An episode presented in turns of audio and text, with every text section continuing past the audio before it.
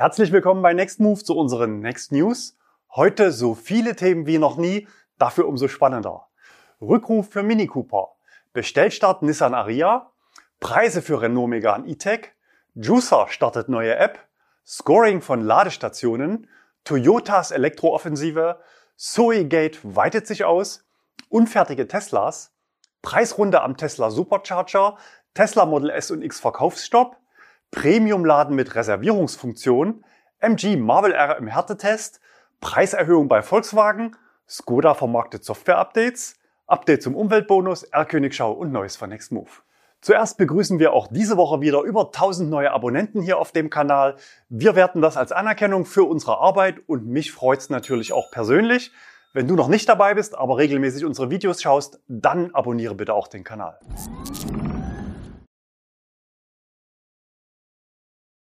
Rückruf für Mini Cooper. Offiziell gab es dazu noch keine Meldung. Der Rollout der Maßnahme erfolgt aktuell über das Händlernetz und es wird von einer Serienstandsverbesserung gesprochen. Wir haben in der Flotte aktuell 26 Mini und alle sind betroffen. In der Nachricht heißt es, im Rahmen der bei BMW laufend durchgeführten Qualitätskontrollen wurde festgestellt, dass beim Auslösen eines Notrufs die Information zur Antriebsart ihrer Fahrzeuge aufgrund eines Fehlers in den Codierdaten nicht an die Leitstelle übermittelt wird. Durch die fehlende Information werden die Rettungskräfte gegebenenfalls nicht auf die zu berücksichtigende Besonderheit ihrer Fahrzeuge Mini Cooper SE hingewiesen. Die Rettungskette ist dennoch gewährleistet. Automatische Notrufsysteme sind ja bei Neuwagen Pflicht und offenbar wurde hier Verbrennersoftware installiert. So lautet dann auch der Hinweis zur Abhilfe. Damit sich die Fahrzeuge in einem einwandfreien Zustand befinden, müssen die Steuergeräte im Fahrzeug neu programmiert werden. Diese Maßnahme ist für Sie selbstverständlich kostenfrei. Und zur Dringlichkeit heißt es, die Fahrzeuge können bis zur Abarbeitung bedenkenlos genutzt werden. Für uns heißt es jetzt, 26 Autos aus der Vermietung ausplanen, Termine vereinbaren, Autos hinbringen, Autos abholen und das Ganze für ein Software-Update. Bestellstart Nissan Ariya. Der Nissan Ariya ist der neue Hoffnungsträger der Marke und ab sofort reservierbar, leider vorerst nur in Großbritannien. Die Preise starten bei 41.845 Pfund. Das sind umgerechnet knapp 49.500 Euro. Dafür bekommt man den 63 Kilowattstunden Akku in der Ausstattungslinie Advance. Die Version mit dem großen Akku von 87 Kilowattstunden kostet umgerechnet knapp über 60.000 Euro. Für die Bestellung ist eine Anzahlung von 99 Pfund fällig. Diese wird im Falle einer verbindlichen Bestellung oder aber auch Stornierung der Online-Reservierung zurückerstattet. In Deutschland kann man derzeit nur den Aria Newsletter abonnieren. Preise für den Renault Megane E-Tech. Die gab es gestern in der Basis kostet das Auto 35.200 Euro und damit platziert man sich um 260 Euro unterhalb der aktuellen VW ID3 Basis, wobei der ID3 mit 58 Kilowattstunden Akku kommt, Renault nur 40 Kilowattstunden und bei VW ist in der Basis der CCS-Anschluss auch schon mit drin. Die Motorisierungen beziehungsweise besser zu bezeichnen als elektrische Varianten wurden auch umgestellt aus 4 macht 3 mit dem kleinen Akku ist jetzt auch eine Schnellladeoption mit 85 Kilowatt verfügbar. Die Variante mit der großen Batterie und dem einphasigen Onboard-Lader entfällt. Die Preise für die einzelnen Kombinationen aus Ausstattung und Antrieb zeigen wir euch in der Übersicht als Einblendung. Die 47.500 Euro am oberen Ende sind aber noch nicht der Schluss im Konfigurator, denn auch bei dieser Variante sind noch zwei technische Pakete und natürlich Designoptionen zubuchbar, sodass voll ausgestattet ganz sicher eine 5 an erster Stelle steht. Der Umweltbonus von 9.570 Euro geht natürlich bei den Preisen noch ab. Die kommunizierte Leasingrate für den Einstieg liegt bei 230 Euro im Monat. Reservierer können das Fahrzeug bereits bestellen. Für alle anderen öffnet Renault am 1. Februar die Bestellbücher. Bekannt ist inzwischen auch, dass Renault eine Anhängerkupplung für bis zu 900 Kilogramm Zuglast anbieten will. Juicer startet neue App. Juicer ist einer von zwei Anbietern, die mit Flatrate-Tarifen für öffentliches Laden dieses Jahr in den Markt gestartet sind und das ganz ohne Ladekarte. Wir hatten vor zwei Wochen über eine Kündigungswelle berichtet, bei denen das Unternehmen vielen Vielfahrern fristlos gekündigt hatte. Diese Woche gab es dann wieder gute Nachrichten, denn die neue App ist da, konkret die Version für Android-Nutzer. Die war nämlich bisher von der Nutzung des Angebots komplett ausgeschlossen. Jetzt gab es auch hier den Startschuss. Scoring von Ladestationen. Elva ist der zweite Anbieter von Flatrate-Tarifen in Deutschland. Auch Elva entwickelt sich weiter und hat eine Art selbstlernendes, intelligentes Rating für Ladestationen entwickelt. Zu jedem Ladepunkt wird jetzt ein entsprechender Scorewert angezeigt. Maximal sind 10 Punkte möglich. Der reibungslose Ablauf von Ladevorgängen ist eine der maßgeblichen Größen für die Ermittlung dieses Wertes. Auf den ersten Blick mag das etwas verspielt aussehen, aber wir glauben, dass sowas sehr sinnvoll ist. Aus der Erfahrung wissen wir und auch ihr, dass öffentliches Laden in der Vergangenheit oft mit größeren oder kleineren Problemen verbunden war. Aktuell läuft es schon deutlich besser, aber so richtig gut und benutzerfreundlich ist es, glaube ich, noch lange nicht. Da wir aktuell erleben, dass immer mehr Ladestationen auf der Landkarte erscheinen und das Netz somit dichter wird, erlaubt so eine Scoring-Funktion natürlich auch, dass die Fahrstromanbieter über diese Funktion Druck auf die Betreiber der Stationen machen. Ein schlechter Score ist nur der erste Schritt, sozusagen die gelbe Karte. Ein Rauswurf aus dem Angebot wäre dann die logische Folge.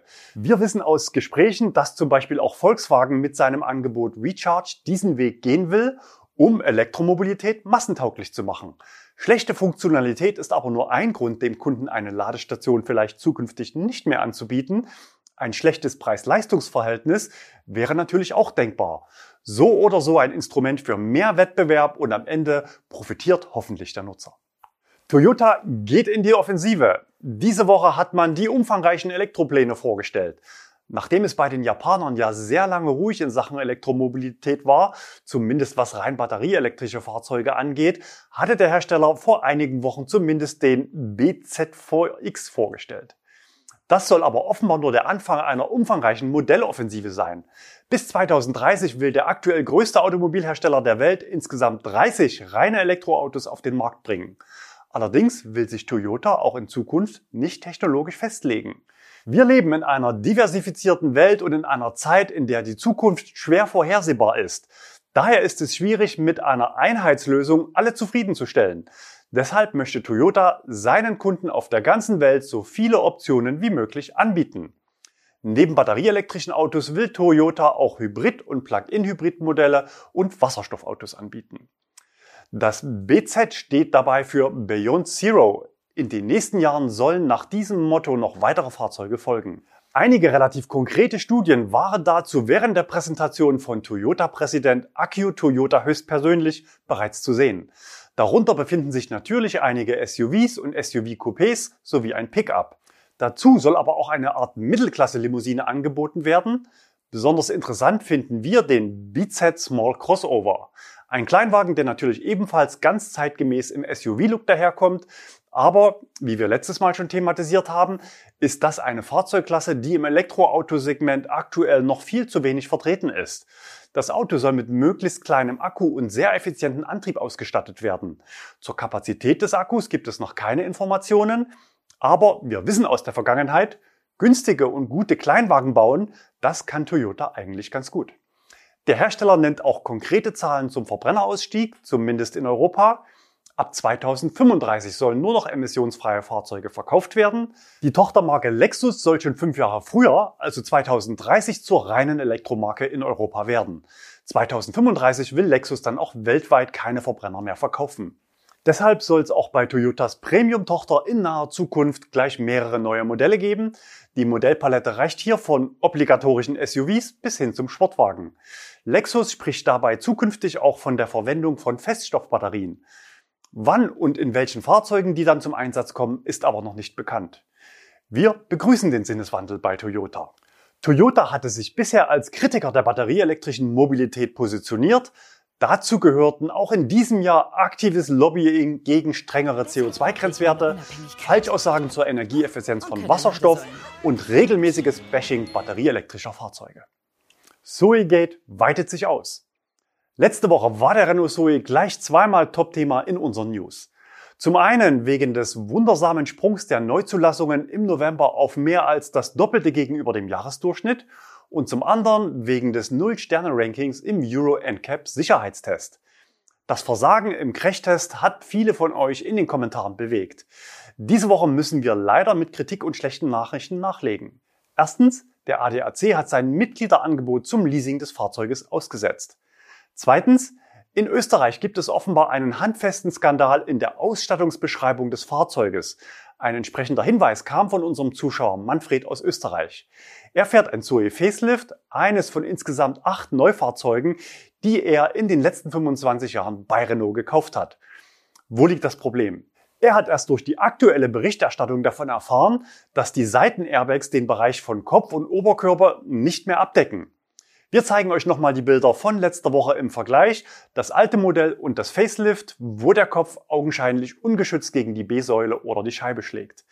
Pikanterweise waren genau diese Spezifikationen bis letzte Woche noch Bestandteil des österreichischen Verkaufsprospektes und damit vertragliche Grundlage einer Fahrzeugbestellung. Am 9. Dezember wurde die Preisliste dann eilig ausgetauscht und die beiden Merkmale aus dem Leistungsangebot entfernt. Grundsätzlich ist natürlich denkbar, dass Soes für Österreich mit anderen Airbags ausgestattet wurden als Soes zum Beispiel für Deutschland. Viel wahrscheinlicher ist aber ein schwerwiegender Fall von Prospekthaftung. Im Kleingedruckten heißt es zwar vorbehaltlich Satz- und Druckfehler, aber ein fehlender Airbag ist nun mal was anderes als ein Zahlendreher. Unser Zuschauer Manfred legt einen hohen Wert auf umfangreiche Sicherheit zu bezahlbaren Preisen und mag seine Zoe. Er schrieb mir, ich werde alles in meiner Macht Stehende unternehmen, um meine zwei Zoes nachbessern zu lassen. Es waren nämlich sogar zwei. Und drittens, auch in Deutschland gibt es ein Thema. Unser Zuschauer Thomas hatte im Sommer eine Zoe bestellt und wurde Ende Oktober vom Händler schriftlich zu einer Änderung der Bestellung aufgefordert. Und natürlich geht es um das Thema Sicherheit. Mit der Begründung des globalen Mangels an elektronischen Bauteilen hieß es im Schreiben an den Kunden. Um Lieferzeiten und Verfügbarkeit unserer Fahrzeuge zu optimieren, passen wir unser Angebot situativ an. Konkret heißt das, für Ihren neuen Renault Zoe mussten wir eine Anpassung im Safety-Paket vornehmen. Derzeit ist der Notbremsassistent mit Fußgängererkennung nicht mehr lieferbar. Natürlich wurden dem Kunden auch Alternativen angeboten. Ähm, oder doch nicht? Aktuell können wir Ihnen die Auslieferung Ihres neuen Fahrzeuges nur so garantieren und können derzeit auch keine Auskunft liefern, ob die Produktion nächstes Jahr wieder inklusive Notbremsassistenten mit Fußgängererkennung stattfinden wird. Aber sicher gab es doch einen Preisnachlass oder ein Nachrüstangebot? Auch nicht? Wir bitten Sie, uns die angepasste Bestellung zu bestätigen. Bitte lassen Sie uns hierzu gerne per Mail die Bestätigung mit folgendem Wortlaut zukommen. Ich bin damit einverstanden, dass bei meinem bestellten Fahrzeug mit der Fahrzeugnummer laut verbindlicher Bestellung vom die Option Fußgängererkennung und Sicherheitswarner ersatzlos entfallen. Mir ist bekannt, dass ein nachträglicher Einbau nicht möglich ist. Diese Umstellung könnte natürlich der Grund für den sprunghaften Anstieg der Auslieferung im November sein. Abgesehen davon widerspricht das Vorgehen natürlich der internen Argumentation, die Renault letzte Woche eilig ans Händlernetz ausgeliefert hatte, denn der in der Basisversion serienmäßig fehlende Notbremsassistent war der Grund für die Null-Sterne-Bewertung. Intern schrieb Renault letzte Woche noch, Bereits heute gibt es für die meisten Versionen den automatischen Notbremsassistenten serienmäßig oder optional. Kommunikativ ist das Ganze also ein echtes Desaster und könnte auch ein rechtliches Nachspiel haben. Next Move wird für euch am Thema dranbleiben, denn der Zoe hat hohe Marktrelevanz. Jahrelang war der Zoe das meistverkaufte Auto in Deutschland und in Europa. Die gute Nachricht für die Kunden, in der aktuellen Preisliste ist das Merkmal derzeit weiterhin optional enthalten und nicht dauerhaft aus dem Angebot entfernt. Insofern hoffen wir, dass die Kunden es auch wirklich bekommen. Grundsätzlich muss man aber sagen, dass auch andere Hersteller gegen den Chipmangel kämpfen, Autos später nachrüsten, Dummy-Teile verbauen oder Ausstattungsmerkmale streichen. Auch Renault Deutschland hat am Freitagnachmittag noch auf unsere Anfrage geantwortet. Stand heute ist der Notbremsassistent in der aktuellen Produktdefinition bestellbar. Wenn euch der Assistent wichtig ist, dann also unbedingt mitbestellen und nicht die Basis kaufen. Unfertige Teslas. Tesla schien bisher immun gegen den Chipmangel und hat fleißig weiter große Stückzahlen, vor allem Tesla Model 3, mit kurzen Lieferzeiten an die Kunden ausgeliefert. In den letzten Monaten gingen bei Tesla in Deutschland die Preise fürs Model 3 um 2.000 bis 3.000 Euro nach oben und jetzt auch die Lieferzeiten. März bzw. Mai 2022 lauten die aktuellen Prognosen. Wovon VW aktuell nur träumen kann, das sind für Tesla-Verhältnisse lange Lieferzeiten. Fraglich ist, worin die Ursache liegt. Ist es die hohe Nachfrage oder schlägt der Chipmangel jetzt auch bei Tesla durch? Die Zulassungszahlen der nächsten Monate werden diese Frage sicher beantworten. Vielleicht können wir schon in der ersten Next News Sendung im kommenden Jahr Licht ins Dunkel bringen. Auswirkungen des Chipmangels spüren jetzt auch Neukunden in Deutschland. Offenbar kommen aktuell alle Model 3 für Deutschland ohne Anhängerkupplung, sofern die Option bestellt war. Und sehr viele kommen ohne induktives Laden und ohne USB-Anschlüsse im vorderen Bereich der Mittelkonsole. Am 19. November hatten wir bereits in den News darüber berichtet, dass dies in den USA bereits so praktiziert wurde. Und wir hatten spekuliert, dass dies auch europäische Kunden treffen könnte.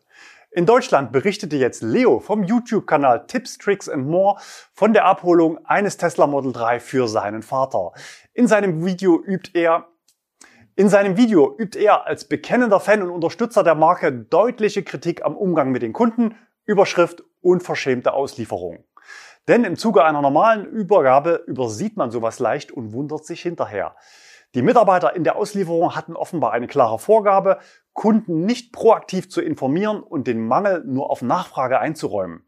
Aber Tesla zeigt sich lernfähig und informiert jetzt Kunden vorab per SMS über die Produktionslücken. Den Kunden wird bei Lieferbarkeit der Teile ein Ranger-Termin zur Nachbesserung in Aussicht gestellt, also quasi ein Boxenstopp vor der eigenen Haustür. Preiserhöhung am Tesla Supercharger. Auch da war diese Woche einiges an Bewegung. In vielen Ländern Europas hat Tesla die Preise innerhalb seines Supercharger-Netzwerkes erhöht, zum Teil sehr deutlich. Natürlich ohne Vorwarnung und mit sofortiger Wirkung. Der Preis steht ja im Navi und natürlich ohne Begründung seitens Tesla. Hintergrund sind vermutlich die in diesem Jahr stark gestiegenen Großhandelsstrompreise in ganz Europa. Der Grund wird hier von den meisten Experten hauptsächlich der Grund wird von den meisten Experten hauptsächlich in der künstlichen Lieferverknappung durch Russland gesehen. In Deutschland kostete Strom an der Börse in den letzten zehn Jahren zwischen 2 und 6 Cent pro Kilowattstunde. Zuletzt stieg dieser Preis auf 18 Cent. Hier seht ihr die Börsenstrompreise in den ausgewählten Märkten Europas im November. Zum Vergleich, in Frankreich kostete die Kilowattstunde mit 22 Cent deutlich mehr als in Deutschland. So viel zur Mehr vom günstigen Atomstrom. Zurück zu Tesla. In Deutschland steigt der Preis pro Kilowattstunde von 40 auf 45 Cent. Das sind vergleichsweise moderate 12,5 Prozent. Die Niederlande, Schweden und Schweiz verteuern sich deutlich stärker. Seit Ende letzten Jahres hat Tesla das Laden in Deutschland um gut ein Drittel verteuert und bei Vielfahrern, die auf Supercharger angewiesen sind, dürfte die Schmerzgrenze bereits überschritten sein. Tesla zeigt damit auch preislich Selbstbewusstsein und platziert sich für Vielfahrer über den Kosten der Ionity Clubmitglieder, sofern der Kunde dort einen Tarif mit Grundgebühr gewählt hat. Die Kilowattstunde kostet bei Ionity dann ab 29 Cent zuzüglich monatlicher Grundgebühr. Als Tesla-Vielfahrer wäre es jetzt sogar günstiger, in den markenoffenen Tarif Ionity Passport zu wechseln und nicht mehr bei Tesla zu laden. Auf Basis unserer Beispielrechnung und Vergleichstabelle bei 20.000 schnell geladenen Jahreskilometern beträgt die Differenz nach der Preiserhöhung jetzt knapp 1 Euro pro 100 Kilometer. Frage an die Tesla-Fahrer. Sind 10% weniger Fahrstromkosten für euch ein Grund, ins Ionity-Abo zu wechseln? Schreibt uns doch mal in die Kommentare. Ich glaube, in Zukunft laden die ganzen ID3s und so bei Tesla und die Tesla-Fahrer laden bei Ionity. Tesla Model S und X Verkaufsstopp. Auch was den Verkauf von Model S und X in Europa betrifft, scheint es seitens Tesla derzeit massive Hinderungsgründe zu geben. Im Konfigurator gingen die Preise für verbindliche Bestellungen zwar in den letzten Monaten munter auf und ab, die Lieferprognose verschob sich aber mehrfach, zuletzt auf Ende 2022. Diese Woche zog Tesla dann komplett die Reißleine und stoppte die Annahme von Bestellungen. Zumindest wurden die Preisangaben komplett verbannt. Aktuell sind noch Reservierungen ohne Preisangabe gegen 100 Euro Anzahlung möglich. Bei Rücktritt wird der Betrag erstattet. Das Fehlen von Neuwagen bei diesen Modellen wirkt sich natürlich auf den Gebrauchtmarkt aus. Dort ist das Angebot entsprechend knapp und die Preise steigen sogar. Eine gute Nachricht für Tesla-Fahrer in Mitteldeutschland gab es dann diese Woche doch noch. Zu Weihnachten gibt es endlich ein Tesla Service Center in Leipzig, nur drei Minuten Fahrt von unserem Nextmove Standort hier in Leipzig entfernt. Zumindest scheint eine Eröffnung kurz bevorzustehen. Premiumladen mit Reservierungsfunktion. Weihnachtsgeschenke gibt es auch für Audi-Kunden. Am 23. Dezember geht in Nürnberg das erste Audi Charging Hub in Betrieb. Auf der Stromseite gibt es sechs Stationen mit je maximal 320 Kilowatt Leistung, also theoretisch bis zu 1800 Kilowatt Spitzenleistung in Summe. Die Anschlussleistung am Netz liegt aber nur bei 200 Kilowatt. Das spart Kosten und schont das Stromnetz. Außerdem gibt es auf dem Dach eine Photovoltaikanlage mit 30 Kilowatt Leistung. Netz und PV-Anlage speisen gemeinsam in einen großen Pufferspeicher mit knapp zweieinhalb Megawattstunden. Diese Auslegung reicht für derzeit 80 Ladevorgänge pro Tag. Wenn mehr Autos kommen, werden sich vermutlich die Ladezeiten etwas verlängern. Zielgruppe sind vor allem auch Nutzer, die zu Hause oder am Arbeitsplatz keinen sicheren Ladeplatz haben und Audi bietet in mehreren Punkten ein Ladeerlebnis fast wie zu Hause. Erstens beim Preis. Audi-Kunden können unabhängig vom gewählten Ladetarif für 31 Cent pro Kilowattstunde laden. Entsprechend ausgestattete Fahrzeuge können bereits Plug-and-Charge laden, also beides wie zu Hause. Das Angebot ist aber auch offen für alle Marken. Die Ladestationen sind zum Beispiel auch in der Mobility Plus App freischaltbar, je nach Tarif dort für 49 bis 55 Cent pro Kilowattstunde oder zum Beispiel im Hyundai-Tarif für 60 Cent. Zweitens, ein angenehmer Aufenthalt ähnlich dem eigenen Wohnzimmer. Im Obergeschoss befindet sich eine 200 Quadratmeter große Lounge mit Dachterrasse. Für Audi-Fahrer gibt es einen eigenen Bereich, den Zugangspin verrät die Charging-App. Und drittens, ein sicherer Ladeplatz, auch wie zu Hause.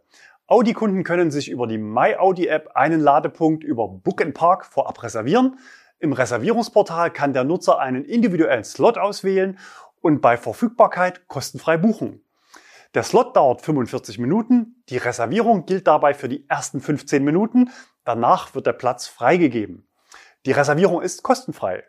Sollte der Kunde für einen reservierten Slot verspätet eintreffen, wird der Ladepunkt nach 15 Minuten wieder freigegeben. Damit der Ladeplatz dann aber auch wirklich frei ist, also wenn ich pünktlich bin, hat Audi im Boten smarte Parkbügel angebracht. Diese fahren 15 Minuten vor dem Start der Reservierung nach oben, sodass ein Belegen des Ladeplatzes nicht mehr möglich ist. Die Freischaltung erfolgt dann aus der Reservierungsbestätigung und der Parkbügel fährt automatisch nach unten. Die Reservierung von Ladeplätzen ist ein Thema, zu dem wir euch im Sommer hier auf dem Kanal schon mal befragt hatten. Damals war diese Option mit 91 Prozent der abgegebenen Stimmen krachend durchgefallen. Hintergrund ist eine künstliche Verknappung durch Leerstand, der auf dem zeitlichen Puffer der Reservierung beruht. Bei dem, was Audi hier an den Start bringt, würde ich den Sachverhalt aber anders bewerten. Denn hier geht es vorrangig nicht um Durchreisende, sondern um Alltagsnutzer aus der Region, die den Ladestopp zu festen Zeiten in den Tagesablauf einplanen wollen. Insofern ist der Ansatz stimmig und Audi selbst will ja Erfahrungen sammeln und bezeichnet den Standort selbst als Pilotprojekt. Durch die modulare Bauweise und die geringe Netzanschlussleistung ist das System kostengünstig auch an anderen Stellen einsetzbar und erfüllt die meisten Qualitätskriterien, die ja auch das Deutschlandnetz an zukünftige Ladeparks stellt. Der Batteriespeicher ist übrigens auch sehr nachhaltig, da es sich um Second Life Akkus aus zerlegten Entwicklungsfahrzeugen handelt. Wie findet ihr das Projekt? Schreibt es uns in die Kommentare. Audi liest bestimmt mit. Absperrbügel gibt es jetzt übrigens auch bei Tesla. In China werden alle neuen Supercharger-Standorte damit ausgerüstet. Die Freischaltung erfolgt dort über die Tesla-App. Wahrscheinlich beobachtet auch Tesla bei seinen Nutzern Akzeptanz und entscheidet dann über den weiteren Rollout. MG Marvel R im Härtetest. Diese Woche ging unser Testvideo zum MG Marvel R online. Ich hatte insgesamt zwei Wochen mit dem Auto genug Zeit, um genauer hinzuschauen. Neben einem Review gibt es auch meine persönlichen Top 10, inklusive einer detaillierten Schilderung, wie MG das Thema Batterieheizung für schnelles Laden im Winter umgesetzt hat. Mein persönliches Highlight im Auto und eine Funktion, die viele Fahrer an ihrem Auto vermissen. Aber es gibt auch viel zu kritisieren. In den Flop 10 zeigen wir diverse Unannehmlichkeiten bis hin zu zwei schwerwiegenden sicherheitsrelevanten Fehlern, die der Hersteller noch nachbessern muss. Schaut euch das Video im Anschluss an die News gerne noch an. Preiserhöhung bei Volkswagen. Nicht nur Tesla erhöht die Preise, sondern auch VW. Am 10. Januar geht es für viele Modelle im Durchschnitt um 2,5 Prozent nach oben. In der Basisausstattung sind das in der Spitze bis zu 2455 Euro Aufschlag. Aber auch hier gibt es zwei gute Nachrichten. Es gab zum einen eine Vorwarnung und die Kunden können so noch zu den alten Konditionen bestellen und die komplette vollelektrische Produktpalette ist nicht von der Preiserhöhung betroffen. Das heißt, zumindest im VW-internen Vergleich sinken somit die Anschaffungskosten von E-Autos.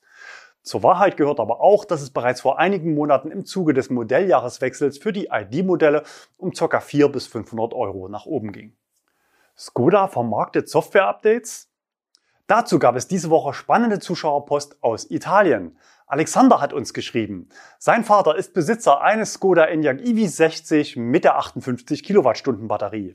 Zum Marktstart hatte Skoda für alle Fahrzeuge die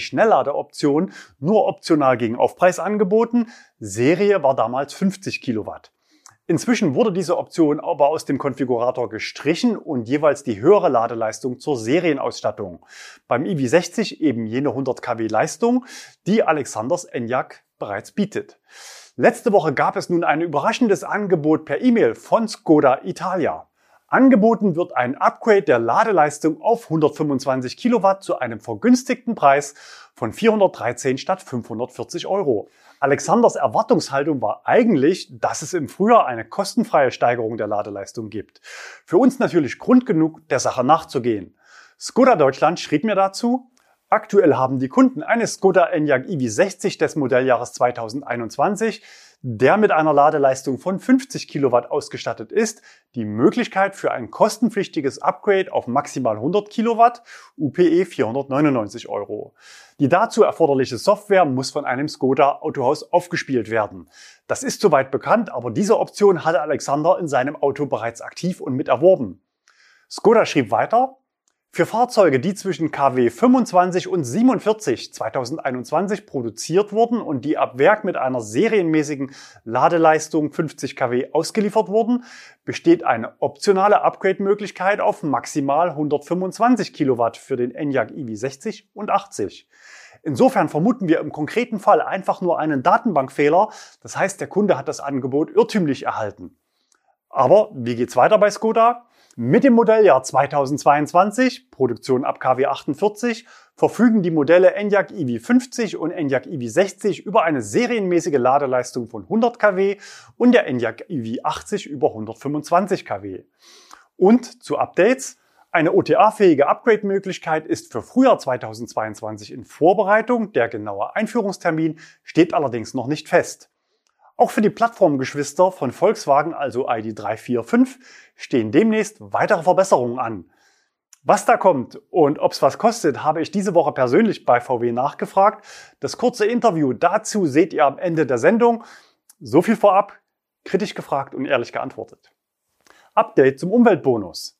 Im Koalitionsvertrag stand es mit drin, wir hatten in einem Video berichtet, dass die Innovationsprämie, sprich die Verdopplung des staatlichen Anteils zum Umweltbonus für das Jahr 2022 fortgesetzt werden soll. Wir hatten allerdings spekuliert, dass es durchaus Februar oder März werden könnte, bis wir schwarz auf weiß Gewissheit zu den Details haben, zum Beispiel der spannenden Frage zur Haltefrist.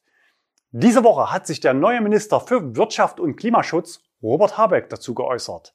Die Bundesregierung hat sich bereits über die notwendige Änderung der Förderrichtlinie abgestimmt. Und jetzt kommt's. Die neue Förderrichtlinie soll noch dieses Jahr im Bundesanzeiger veröffentlicht werden und dann zum 1. Januar in Kraft treten. Was Peter Altmaier in zehn Monaten nicht geschafft hat, macht die neue Regierung in drei Wochen. Wir sind gespannt, ob der Zeitplan wirklich gehalten werden kann und ob dieses Tempo jetzt der neue Maßstab im Klimaschutzministerium ist. Herr Königschau, wir starten mit einem Foto von Fabian, aufgenommen im NBW Ladepark in Rutesheim. Wir vermuten hinter der Tarnung einen Kia e-Niro. Auch der ID-Bus nimmt immer mehr Fahrt auf und wird in verschiedenen Varianten häufiger gesichtet. Stefan hat diesen hier bei Ionity Lüneburger Heide erwischt. Außer ihm standen noch zwei ID3 und 4 mit an den Ionity-Ladesäulen. Alle zückten ihre Handys und fotografierten drauf los. Die Testfahrer waren offenbar so verwirrt, dass sie nicht nur zum Laden falsch rum einparkten, sondern direkt auch gleich wieder das Weite suchten. Den ID-Bus im Doppelpark gab's für Matthias an der A2 Raststätte Leertersee Nord. Die Ladeleistung lag im Bereich der Erwartungen. Das Peak lag ohne Fotobeweis bei 157 Kilowatt beim Ladebeginn mit 25% Ladestand. Dazu hören wir gleich noch mehr. Und nochmal Stefan, er hat diese Woche einen Cargo in Sachsen auf der A72 bei Chemnitz gesichtet. Zur Abrundung noch einer in Schwarz von Felix. Vielen Dank für eure Bilder. Neues von Next Move. Zuerst die schlechte Nachricht. Die kommenden beiden Freitage sind der 24. und der 31. Dezember. Beides also keine guten Tage, um 18 Uhr Menschen hier auf YouTube zu erreichen. Das heißt, es wird an beiden Tagen keine Next News geben. Die gute Nachricht? Diese Konstellation wird erst im Jahr 2027 das nächste Mal eintreten. Natürlich machen auch wir zwischen den Feiertagen ein paar Tage frei, um unsere Akkus mal ganz aufzuladen. Die meisten unserer Standorte sind aber an fast allen Werktagen geöffnet und es gibt auch noch ein paar Autos über die Feiertage zu mieten. Außerdem arbeiten wir noch an weiteren Videos. Was die Next News angeht, kann ich aber schon heute frohe Weihnachten und einen gesunden elektrischen Übergang ins neue Jahr wünschen. Jetzt aber noch das versprochene Kurzinterview mit Silke Backschick Film ab. Bei mir ist äh, Silke Backschick, Leiterin Vertrieb und Marketing für die ID-Baureihe. Und das kostenpflichtige Upgrade, äh, was dem Kunden des Skoda Enyaq äh, angeboten wurde, war für mich Grund der Nachfrage. Äh, wir erleben jetzt demnächst die nächste große Softwarerunde äh, auf dem MEB-Baukasten, ins, insbesondere für die ID-Fahrzeuge. Äh, eine kleine Vorschau 3.0 oder wie auch immer wird die Software heißen ähm, so offiziell vorgestellt erst nächstes Jahr. Was kann man schon sagen? Müssen die Kunden für mehr Ladeleistungen mehr Geld bezahlen? Ähm, nein, das wird alles umsonst sein. Hatten wir auch angekündigt. Ne? Mhm. Unsere Over-the-Air-Updates sind erstmal regulär umsonst und dann irgendwann werden wir auch Funktionen und, ähm, und Features freischalten. Das mag dann was mhm. kosten, aber Over-the-Air-Update Auto mhm. besser machen, performanter machen, ein mhm. paar nette Sachen reinbasteln. Das kriegen, das kriegen, kriegen alle. Ne? Mhm. Und das wird nächstes Jahr dann in die zweite Runde gehen. Das erste hatten wir jetzt gerade hinter uns. Und für die Bestandskunden, also die Leute, die schon über ein Jahr ihr Auto haben, kriegen die es Over-the-Air oder ähm, müssen sie nochmal in die Werkstatt? Ähm, wir, das hatten wir auch schon gesagt, wir planen für die Bestandskunden noch mal einen kurzen Pitstop ein. Das liegt aber daran, dass wir eine, äh, den 12, die 12-Volt-Batterie wechseln ja, und da noch mal ein besseres technisches Teil rein hm. tun für die Kunden. Und das geht nicht over the air. Hm. So, und, ähm, aber ansonsten sind die Updates wieder weiter hm. over the air. Eine bessere 12-Volt-Batterie oder hat die erste zu sehr unter der Software gelitten? Ähm, äh, beides. Ja. genau. Beides, genau. Und äh, ich habe gehört, es soll auch was kommen beim Thema Smart Routing und intelligente Vorklimatisierung des, des Akkus. Da hat es ja, ja, wir reden über Zwangsbeheizung, im Kurzstreckenbetrieb sehr hohe Verbräuche und auf der Langstrecke hat es manchmal ein bisschen gefehlt. Da war die Ladeleistung. Soll es da was geben? Ja, also hatten wir ja angekündigt, dass wir daran arbeiten und auch noch eine Menge andere Geschichten, wo, die, wo unsere Kunden auch im ID Drivers Club uns gesagt haben, hey, hier haben wir noch eine Idee oder das könnte ihr wirklich besser machen. Und äh, das nehmen wir natürlich alles auf und sortieren das immer schön ein, ähm, zu wann können wir das bringen und da kommt es ein ordentlicher Schwung zur nächsten ID-Software. Das heißt, es ist schon bekannt, aber wir dürfen es heute noch nicht verraten. Genau, da wird es noch mal ein hm. nettes Treffen geben. Dann hm. lädt dann auch Herr Ulbrich ein, der sich auch persönlich um die Sachen kümmert und ich würde sagen, die, die ganz schönen Details und Schmankerl, die heben wir uns hm. dann auf, okay? Mehr Ladeleistung soll es auch geben. Wohin geht da die Reise für die 58er Akkus im Bestand sozusagen oder auch wie hier beim ID5 für die 77er Akkus im Neufahrzeug? Genau, also die 77er, das können Sie sich jetzt schon anschauen beim ID5 und das werden wir dann auch schauen, dass die, die Kunden im Feld hm. genauso was davon haben. Ähm, das heißt, wir gehen hoch auf die 135 ähm, und beim GTX sogar auf 150 Peak-Leistung. Ne? Wenn man ein bisschen mitspielt, kann man so noch mehr Peak rauskitzeln, aber wir wollen etwas robuster kommunizieren, also die zwei Werte. Das heißt, es ist eine, eine konservative Kommunikation ja, und wenn unter optimalen Bedingungen ist sogar noch mehr möglich. Genau, ich glaube, du wirst es hm. rausfinden. Äh, beim Thema Ladeleistung, was wird sich für die Bestandskunden tun? Äh, Beispiel First Mover mit einem 58 Kilowattstunden Akku im ID3, bisher 100 Kilowatt Ladeleistung, was kriegen die demnächst? Ja, genau. Wir haben ja versprochen, wir kümmern uns um alle Bestandskunden auch weiterhin. Ne? Und das ID-Team bleibt bestehen. ID Digital wurde gegründet. Das heißt, wir arbeiten ganz, ganz viel mit Software. Am besten mal im Konfigurator gucken, was man heute so ab Werk bestellen kann. Und das kriegen die anderen dann auch. Ne? So hm. haben wir uns das vorgestellt. Ich habe vorher geguckt, genau. da stehen 120 kW. 120 ja? für den, genau. Okay, wir sind gespannt und vielen Dank für die Einblicke.